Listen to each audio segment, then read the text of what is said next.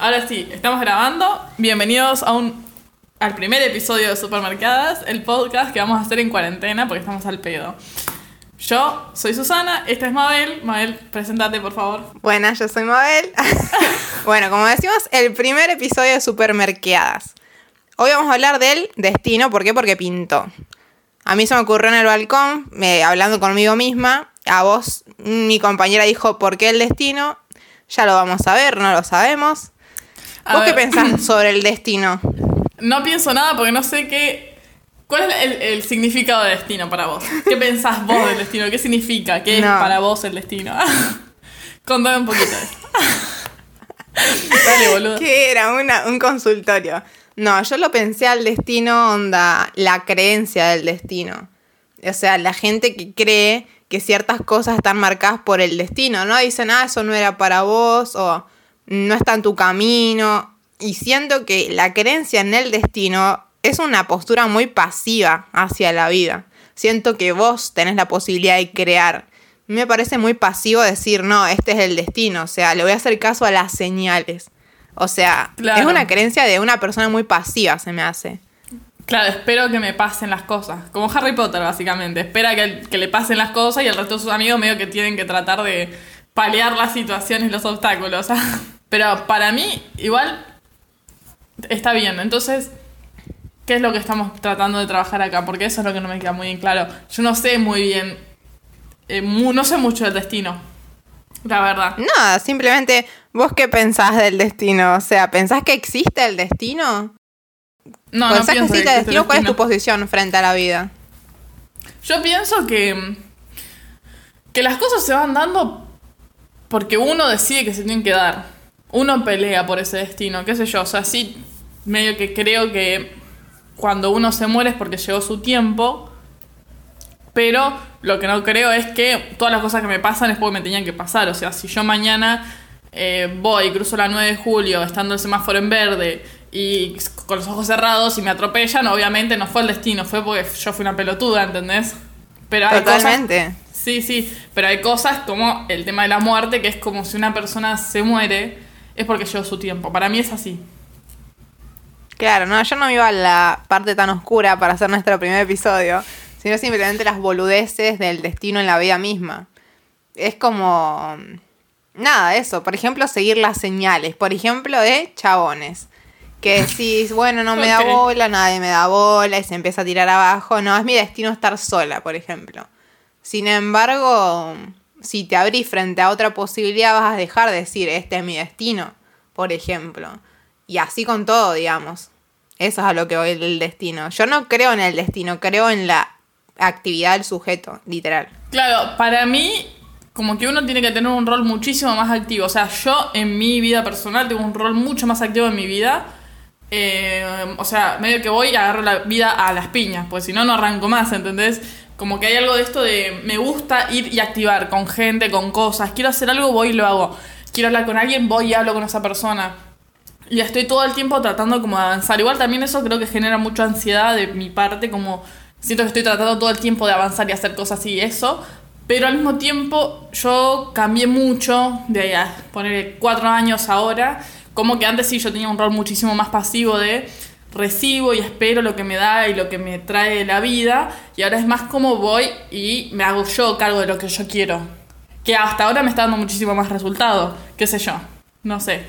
Vamos a ver. Claro, boludo. Es que totalmente, esa es la idea de todos. Se me hace que está bien llegar a eso en algún momento. Sí, igual veo lo que es ansiedad porque te conozco, güey. Pero. Pero es mínimo, o sea, es preferible. no sé, bueno, todo tiene su pro y su contra, ¿no? Porque si uno es muy activo en el momento en el que tiene que estar. O sea, la vida no te ofrece más nada. Arre, ya es hora de dormir o algo así. Y uno sigue, por ejemplo, maquinando o tratando de crear el día de mañana ahí se empieza a poner la parte negativa de la proactividad completa. Pero, pero me parece que medio que cuando dejas que el futuro tome poder sobre tu presente y estás todo el tiempo viviendo ese futuro inexistente, improbable o que nunca al que nunca vas a llegar realmente porque es una ilusión o una expectativa, ahí es cuando aparece el problema.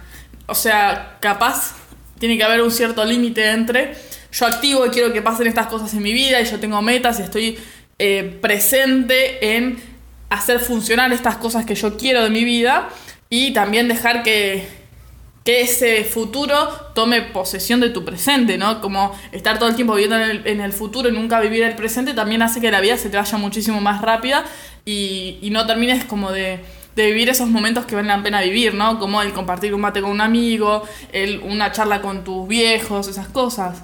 Sí, literal, estoy pensando tanto para adelante como para atrás. Mm. Es como, en tanto a tratar de encapsular el que es el destino. O sea, para algunos el destino es ese futuro, pero para algunos también pasivamente ese destino está marcado por el pasado, porque por ejemplo le pasaron cosas malas o tuvo tales experiencias. Y de ahí toma, no, ese, ese es mi destino. ¿Por qué si realmente es tu pasado? O sea, entonces tipo, va para hacia los dos lados. Es muy complicado mantenerse en el presente, más en los tiempos en que vivimos. Mm. Pero la creencia esa del destino, como que en los tiempos que estamos, está bueno crear hacia adelante, claramente. Pero eso, como vos haces, digamos, como vos decís que haces.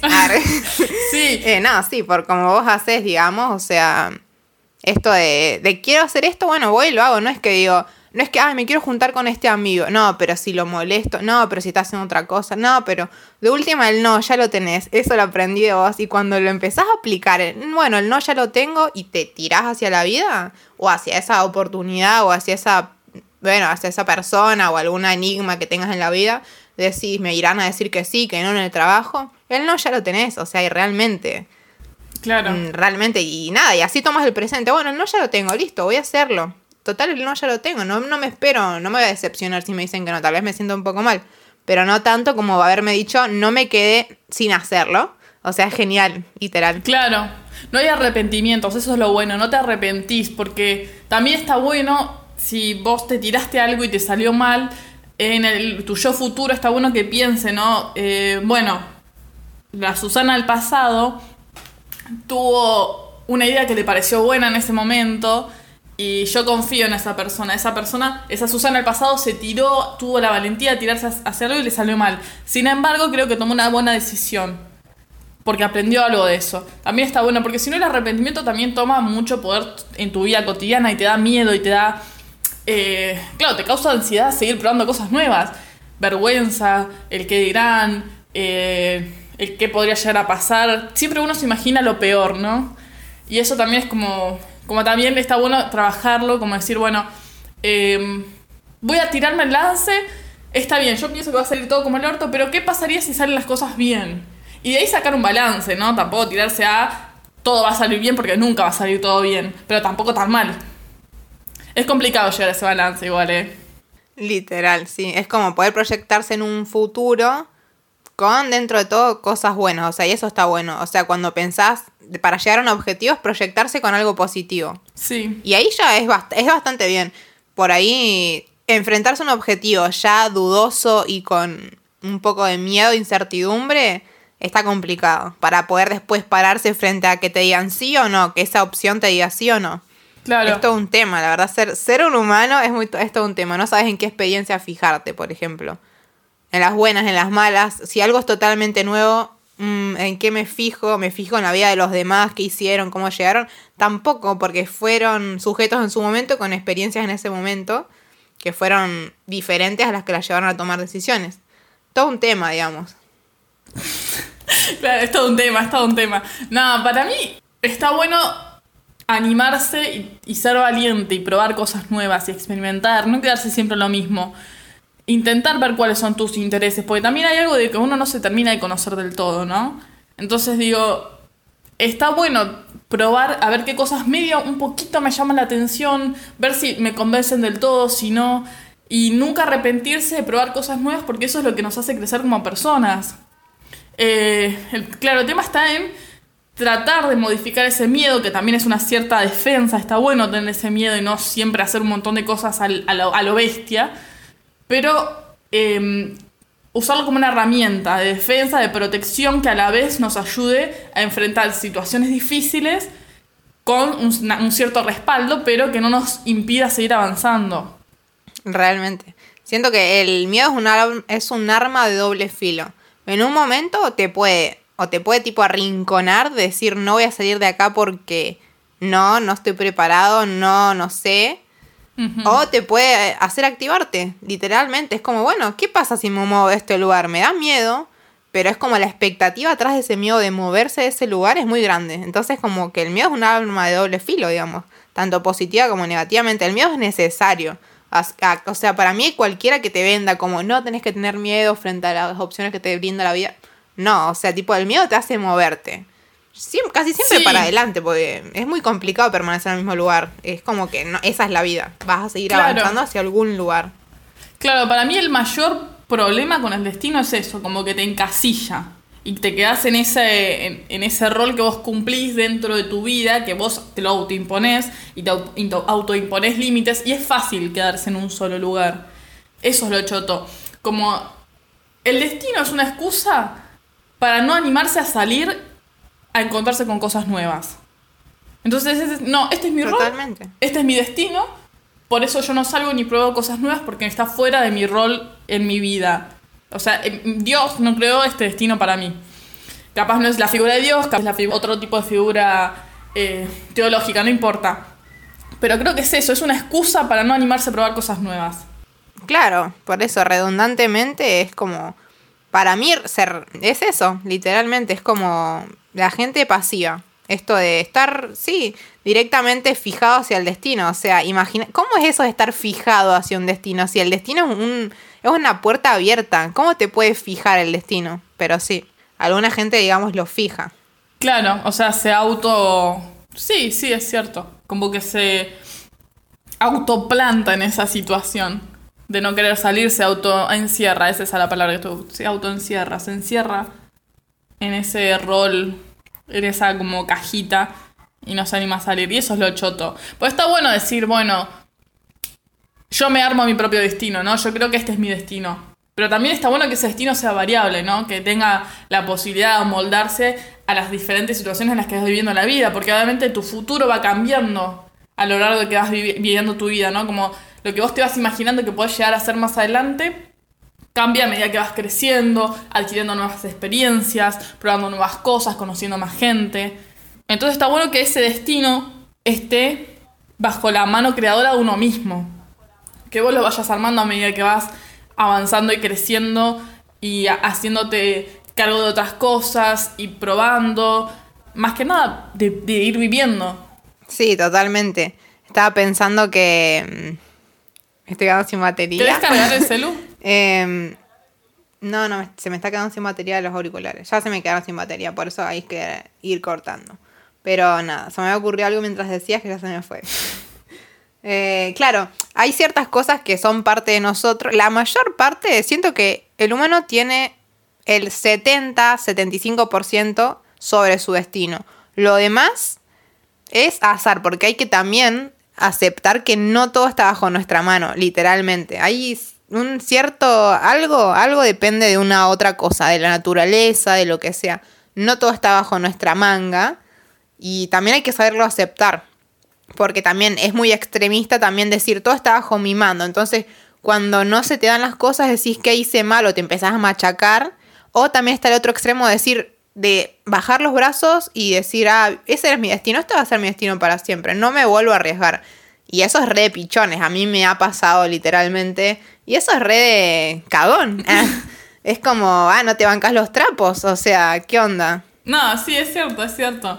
Capaz el tema del control es algo interesante para tocar en otro, en otro episodio, porque eso va muy ligado al tema del destino y el futuro y lo que uno desea y cree de sí mismo, porque también uno con el control se siente mucho más seguro, ¿no? Entonces, si vos ya sabes lo que estás esperando de tu vida, tenés control sobre ciertas variables, ¿no? El tema es cuando algo irrumpe y te destruye ese futuro y ese destino, ¿y ahí qué haces? Si no estás preparado para ir cambiando sobre la marcha, ¿qué haces cuando no tenés el control? Porque siempre vas a tener cierto control sobre algunas situaciones, algunas, algunos aspectos de tu vida. Pero cuando algo irrumpe en tu vida y te destruye todos los esquemas, ahí es cuando uno tiene que saber estar preparado para, con las ciertas herramientas que tiene y con las pocas cosas que tiene bajo control, seguir avanzando y rearmarse. No sé, mm, a, nivel emocional capaz eh, la muerte de un pariente o algo simple, no sé, un, un accidente, desaprobar la facultad, darte cuenta que la facultad no es lo tuyo, que no te gusta, que es, es- ese por ejemplo es un tema grosso, que es, eh, esto no es lo que yo realmente quiero para mí. Cuando caes en la cuenta de que lo que vos te habías planeado para toda tu vida, tu futuro, no es realmente lo que a vos te interesa. Y ahí perdés las cosas, se te van de control, se te van de la mano y es queda en tu decisión animarte a seguir ese camino, a probar cosas nuevas, a perder cierto control, pero a la vez ir tomando nuevas experiencias o quedarte en el camino que te impusieron o que vos mismo te autoimpusiste porque es seguro. Sí, totalmente. Yo realmente cerraría con que el destino es la flexibilidad de uno. Está como en tu cabeza, en esa flexibilidad. Eso sería para mí, dentro de todo, lo que me llevo, digamos. Tendrías que cerrarlo de alguna manera. Quedo dudando, Susana. ¿Qué nos dirá Susana en el próximo capítulo? su, su reflexión. Se corta mucho. No, Susana, se te vio muy Se bien todo el capítulo. Muy bien.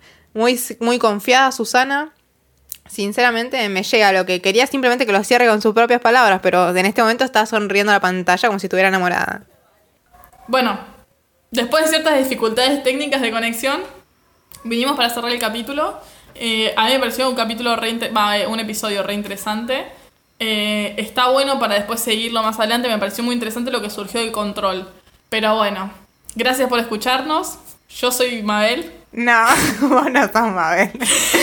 Y yo soy Susana, la- yo soy Mabel, ella Susana y esto fue Supermerqueadas. No, de, no, de nuevo, de nuevo, dale. Empezar. Nah, boluda, terrible final, es buenísimo. Bueno, está bien, lo dejo, lo dejo.